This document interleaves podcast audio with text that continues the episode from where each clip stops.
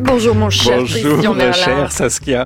Euh, Saskia, vous venez de passer de la musique romantique, un peu moderne. Je vous propose d'écouter cette fois de la musique classique.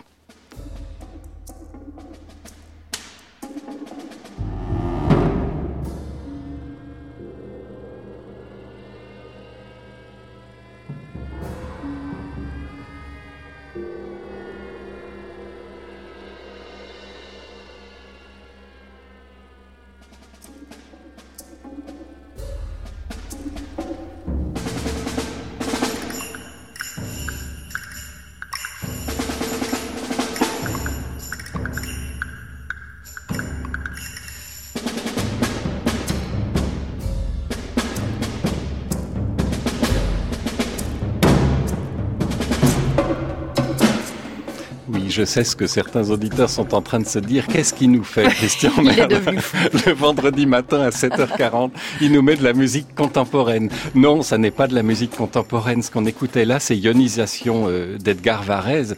C'est une œuvre de 1931. Et je constate qu'il y a un regain d'intérêt pour Varèse en ce moment. La semaine dernière, Gustavo Dudamel était là, à la Philharmonie, avec le Los Angeles Philharmonic, et il a joué Amérique de Varèse.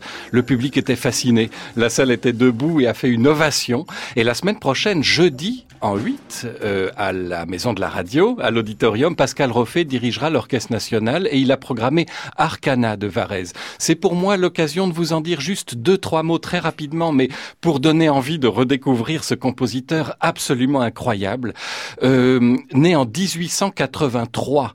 Imaginez que c'est un élève de Vincent d'Indy et de Charles-Marie Widor, et vous entendez ce qu'il fait là. C'est quelqu'un qui a été très tôt anti-système. C'est à la mode maintenant en politique.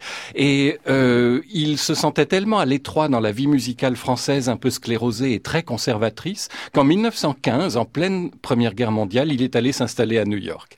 Et là, il a découvert les États-Unis et il a fait une musique qui ne ressemble à aucune autre, qui n'a pas d'ascendance, mais pas vraiment non plus de descendance, même s'il a influencé beaucoup de compositeurs jusqu'à des gens comme Pierre Boulez ou Frank Zappa. Et surtout, euh, il a été visionnaire. Euh, il a été le premier à essayer de penser la musique, non pas en termes de notes, mais en termes de son, et d'aller aux sources mêmes du son et de, et de la sonorité, avec le côté physique très matériel de, de la musique.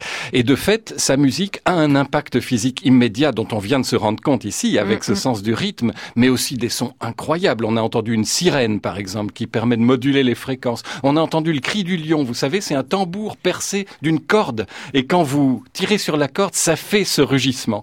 Et en gros, il a imaginé ce que serait la musique quand on aurait inventé l'électronique qui n'existait pas encore de son temps.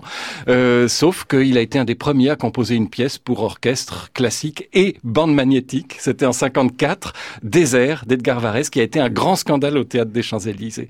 Bref, je suis très touché par les gens qui euh, voient euh, l'avenir, qui sont en avance sur leur temps et surtout qui sont des électrons libres, et qui n'est dans aucun dans aucun système euh, qui est resté isolé, de fait, mais qui est pour moi un véritable génie. Allez-y jeudi prochain pour vous en rendre compte, parce qu'Arcana, euh, ça, ça a vraiment un impact incroyable sur le public. Eh bien, vous m'avez convaincu. J'espère. Merci.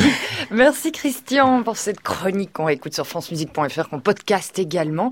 Je vous souhaite une très belle journée, un bon week-end, Christian. Et, vous aussi. À très bientôt. prochain.